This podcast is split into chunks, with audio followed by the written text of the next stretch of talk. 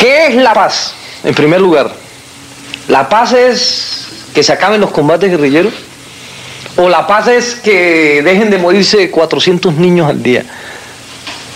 ¿Qué es la paz? La paz es que sigan deambulando por las capitales del país dos millones de personas, dos millones de personas, hambrientas, desesperadas. La paz es que, se les, que, que, que la gente tenga que, hacer ranchos como los que se hacen en las grandes ciudades de Colombia. La paz es que el 70% de la población colombiana siga desnutrida. Esa es la paz. O la paz es darle la, la seguridad y tranquilidad a 5 o 6 mil guerrilleros no, no, la paz pasa por la justicia social. Por ahí es donde pasa la paz. Por eso yo le digo, no hay que preocuparse del movimiento guerrillero, ¿no? El problema no es el movimiento guerrillero. El movimiento guerrillero es la vanguardia de la protesta en el país. Pero el movimiento guerrillero no es absolutamente todo el pueblo. Miremos hacia el pueblo, miremos a las soluciones del pueblo. Lo que estamos escuchando son seguramente las palabras más famosas de Jaime Bate Mancayón un samario, activista de causas políticas y sociales y miembro fundador del movimiento 19 de abril M19. Buenos días, buenas tardes, buenas noches, bienvenidos y bienvenidas a otro capítulo de Anomia Normal. Hoy sobre los retos de la paz en Colombia.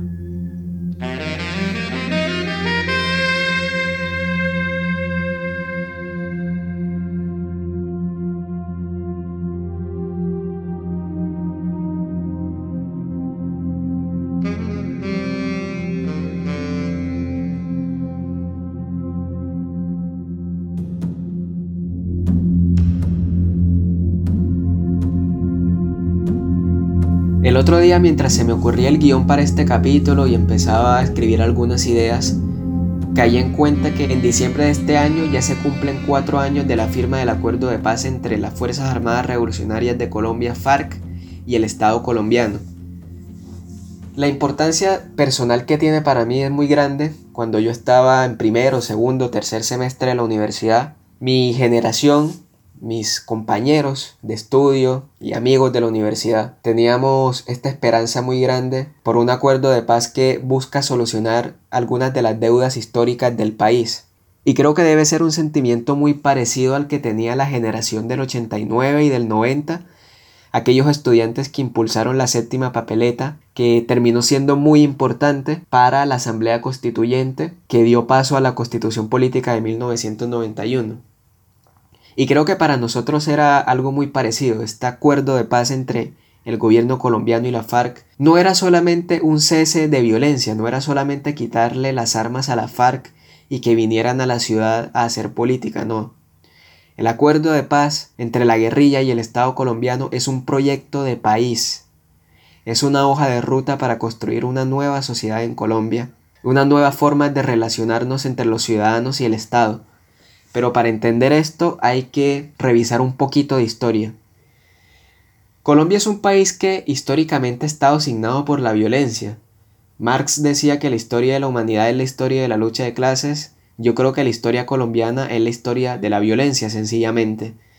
Durante el siglo XIX, en las primeras décadas cuando se empezaba a balbucear independencia y durante la época de la patria boba, hubo más de 15 guerras civiles entre los llamados federalistas y centralistas, unos más afines a los deseos de Simón Bolívar y los otros más cercanos a las aspiraciones de Francisco de Paula Santander.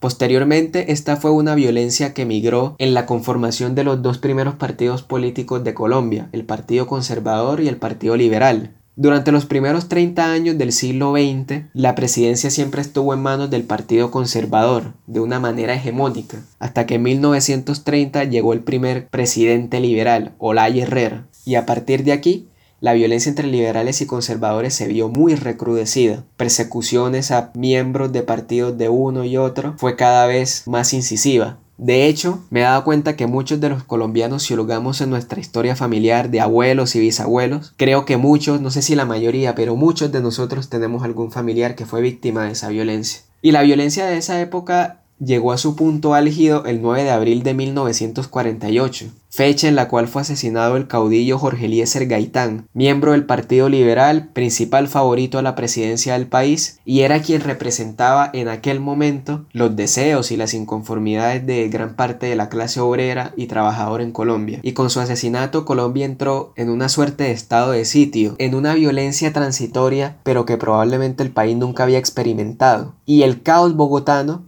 pasaría a la historia como el Bogotazo. Durante esta época de gobierno del Partido Liberal fue muy famoso el gobierno del presidente Alfonso López Pumarejo que tomó el poder en 1934 e impulsó lo que sería llamado como la Revolución en Marcha, la Ley 200 de 1936 que era una reforma agraria en Colombia, una forma distinta de distribuir la tierra entre el campesinado colombiano.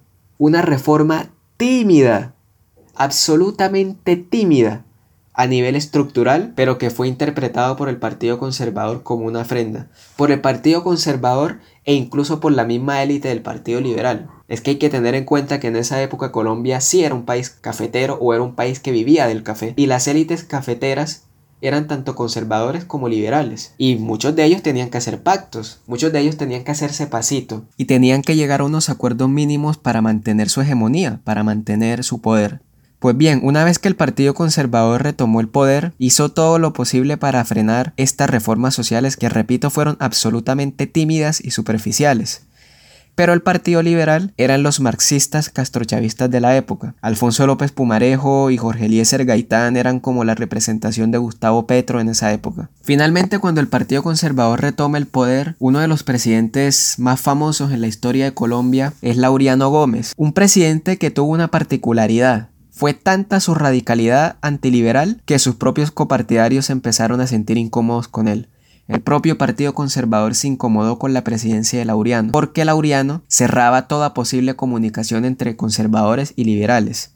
Y como ya mencioné, los conservadores y liberales en el fondo se necesitaban mutuamente, porque ambos partidos sostenían la estructura económica y social que más beneficiaba a sus élites. Y con Laureano ese diálogo se iba cayendo. Así que en Colombia sucedió algo que era muy común en América Latina por aquellos años, pero se hizo de una forma poco común en Colombia. El Partido Conservador dio un golpe de Estado contra Laureano Gómez, pero fue un golpe de Estado incruento. Aquí no salieron los militares a las calles ni tampoco la gente a quemar la casa de Nariño, sino que los propios miembros del Partido Conservador se reunieron y decidieron revocar del poder a Laureano Gómez. Y esa presidencia se la entregaron a un militar, el general Gustavo Rojas Pinilla, y bueno, durante toda esta época la violencia contra el campesinado también alcanzó dimensiones bastante dramáticas. Al fin y al cabo la persecución de conservadores y liberales se realizaba en su mayoría en zonas rurales y los campesinos eran las principales víctimas. Asimismo eran las principales víctimas pequeños y medianos campesinos de esa estructura cerrada en Colombia que no permitía las mejores condiciones de desarrollo y de vida para el campesinado. Así que por esta época se empezaron a gestar lo que serían los primeros movimientos insurgentes o de protesta en Colombia. Particularmente, como una disidencia del Partido Liberal, se formó el movimiento revolucionario liberal, una guerrilla que para algunos historiadores sería uno de los gérmenes que daría inicio a la FARC. Por esta época se empezó a ser conocido Pedro Antonio Marín, un campesino del Tolima que durante la época del 50 y el 60 se organizó junto con sus vecinos en unos grupos de autodefensa campesina, ya que ellos se sentían completamente abandonados por el Estado que no garantizaba ninguna seguridad para que los campesinos vivieran tranquilamente, pues ellos mismos tomaron las armas y se organizaron. Y de algunos de estos movimientos o estos grupos de autodefensa campesina, más tarde se daría inicio a lo que sería la FARC por allá en 1964-1965 y Pedro Antonio Marín pasaría a ser conocido como Manuel Marulanda Vélez alias Tirofijo, el que llegó a ser el guerrillero más viejo en América Latina y al que el Estado nunca le pudo dar de baja. De hecho, él murió de viejo. Él murió, si no me recuerdo, de un infarto, de un ataque al corazón. Murió siendo un guerrillero. Y es precisamente durante esta época del 60 que se empieza a configurar una nueva ola de violencia. Como se dan cuenta, toda la historia de Colombia la podríamos tomar como una gran historia de la violencia que ha tenido distintas olas. Pues la última ola empezó a mediados de los 60 con un conflicto armado en el cual participan o participaron grupos guerrilleros, siendo el más viejo de ellos la FARC, pero no el único, donde participó el Estado evidentemente, y donde unos años más tarde se sumarían grupos paramilitares y carteles del narcotráfico. Y teniendo estos cuatro actores principales, fue cuando la violencia en Colombia alcanzó dimensiones inimaginadas.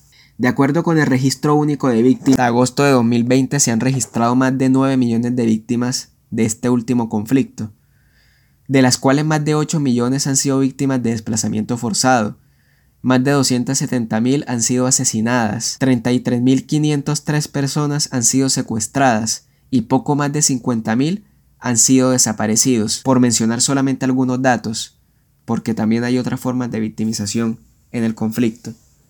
Es entonces cuando uno conoce un poquito la historia de este país que se da cuenta que en Colombia, como pocos lugares en el mundo, la violencia ha sido una forma de acumular capital y de acumular poder, de tener injerencia política, de tener injerencia económica y también una forma de moldear la sociedad y la ciudadanía colombiana. Ciudadanía que vemos a un nivel político donde yo particularmente encuentro tres sentimientos como los principales en la ciudadanía. Es una ciudadanía apática que no le interesa nada de la política, es una ciudadanía ensimismada, somos una ciudadanía ensimismada que poco pensamos nuestras elecciones políticas más allá de los impactos que tengan en nuestro círculo cercano o finalmente asustada. Creo que somos una sociedad en alguna medida asustada y no es injustificado si somos un país violento.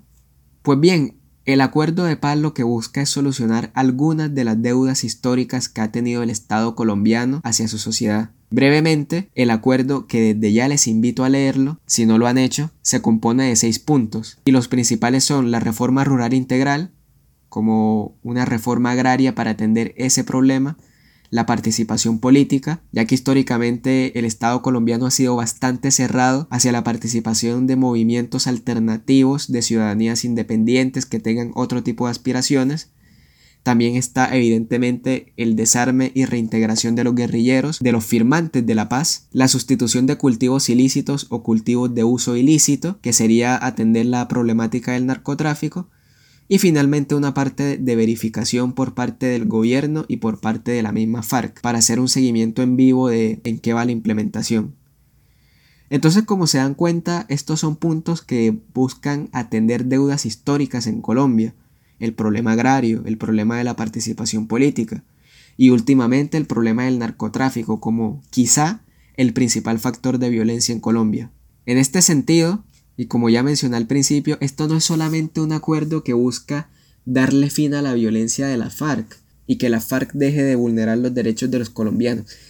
Resultado que de por sí ya es bastante grande ya es bastante importante, porque al fin y al cabo lo más importante es la vida humana, y si una sola vida se salva por el cese de la violencia, ya con eso es suficiente. Pero el acuerdo con la FARC no termina en eso, el acuerdo con la FARC es una hoja de ruta para construir un nuevo país, no es la gran revolución, pero sí propone unas reformas estructurales muy profundas en el aparato estatal colombiano y la forma como se construye poder en Colombia entre las élites económicas, entre los terratenientes y entre el gobierno. En este sentido, el Acuerdo de Paz colombiano es un proyecto que yo llamo de paz positiva. De acuerdo con Johan Galton, que es probablemente el teórico más famoso de la paz en el mundo, él es sociólogo y matemático, él menciona que la paz la podemos entender de dos formas, una paz negativa y una paz positiva. La paz negativa es seguramente el tipo de paz que más conocemos popularmente, que es básicamente el cese a la violencia es un estado de armonía o de apaciguamiento en contextos que son extremadamente violentos o en contextos que son invivibles. Cuando esa violencia cesa, cuando ese caos cesa, se dice que llegamos a una paz negativa. Podríamos decir que la firma del acuerdo hace cuatro años entre la FARC y el gobierno consolidó una paz negativa en Colombia, o por lo menos consolidó una paz negativa con esa guerrilla en particular. De hecho, por aquella época los índices de violencia en Colombia llegaron a su expresión más baja, expresión que desafortunadamente no se ha mantenido hasta el presente.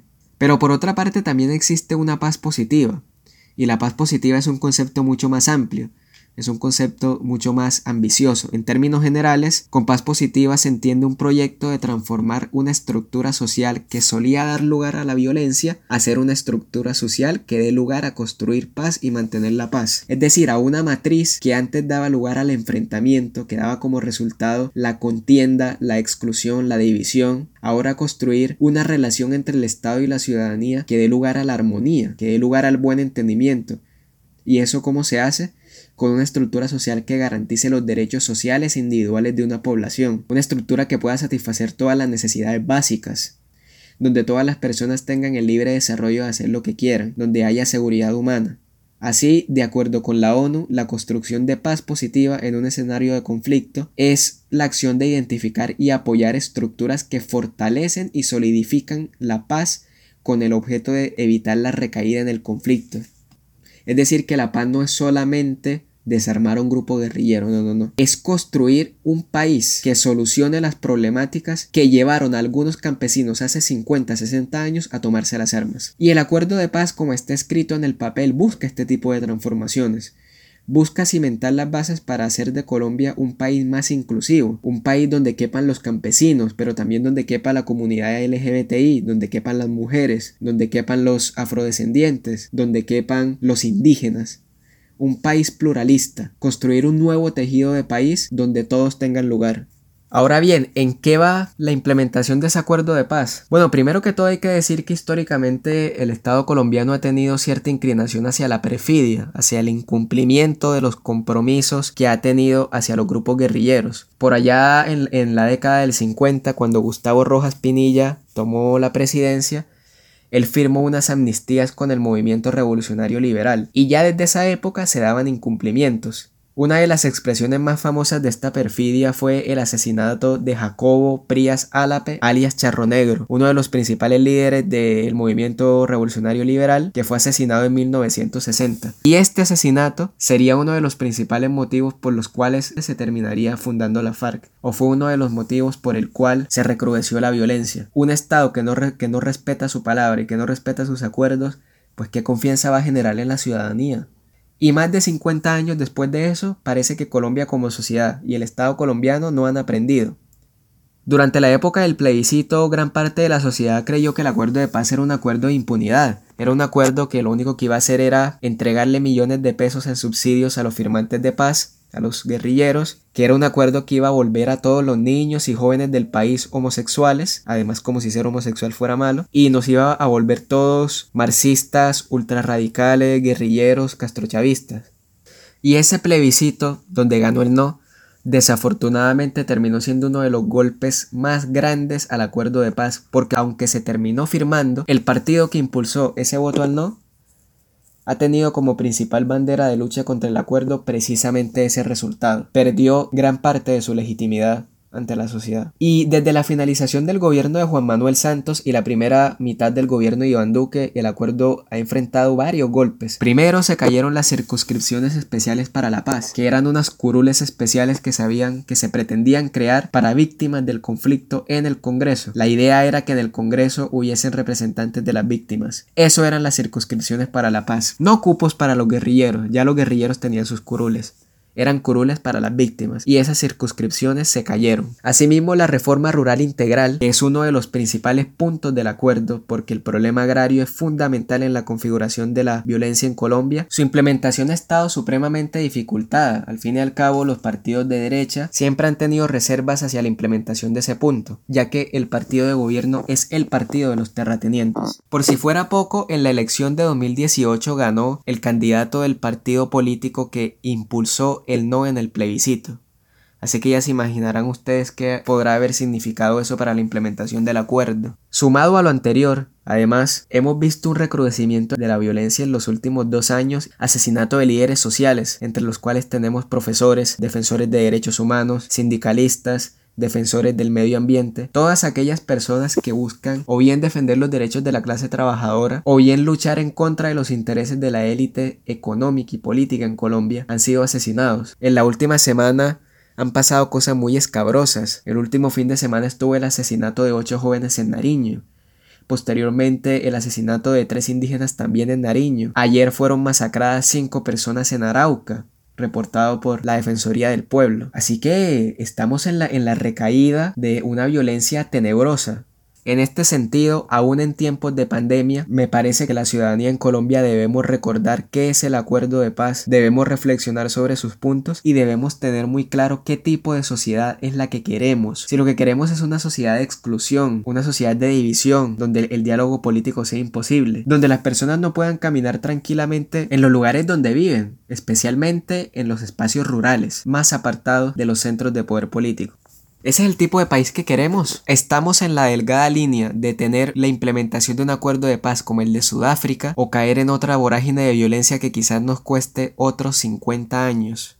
Evidentemente el acuerdo de paz no representa a todos los colombianos y el acuerdo de paz no es la cura para un país que se ha condenado a sí mismo a la violencia, pero sí me parece que es un documento y es un logro que nos hace reflexionar sobre nosotros mismos, sobre nuestra historia, sobre nuestras necesidades, sobre nuestra relación con el Estado y creo que vale la pena volver a su reflexión, volver a su lectura y volver a apropiarnos de él. Repito, estamos en una línea entre construir un nuevo país o tener otros 50 años de absoluta angustia.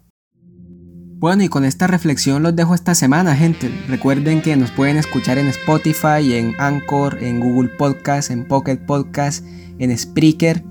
Y creo que esta vez sí los dije todos. También nos pueden seguir en redes sociales, Facebook Anomia Normal, Twitter arroba Anomia Normal. Ahí voy a estar publicando los capítulos, eh, estaré publicando información de interés.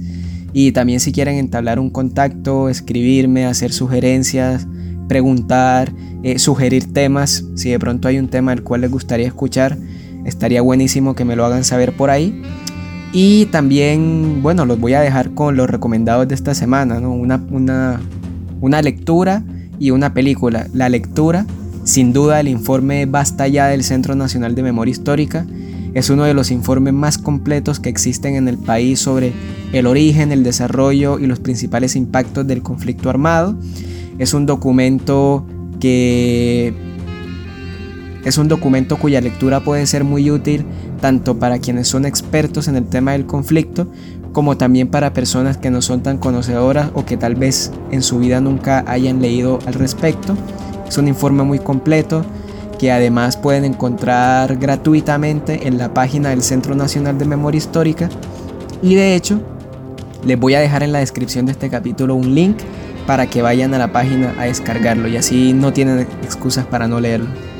Es muy importante, es muy útil para entender cómo se ha desarrollado toda esta violencia, por qué es importante el acuerdo de paz y también para darnos cuenta de algunos errores que no deberíamos cometer de cara al futuro.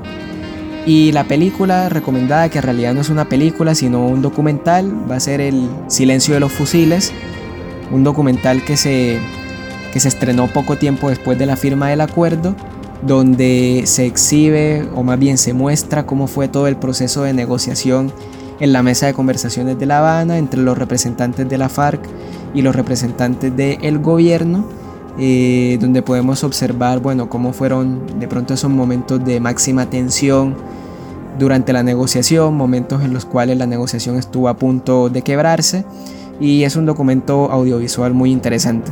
Entonces, creo que lo encuentran en YouTube, así que estaría buenísimo que lo puedan ver.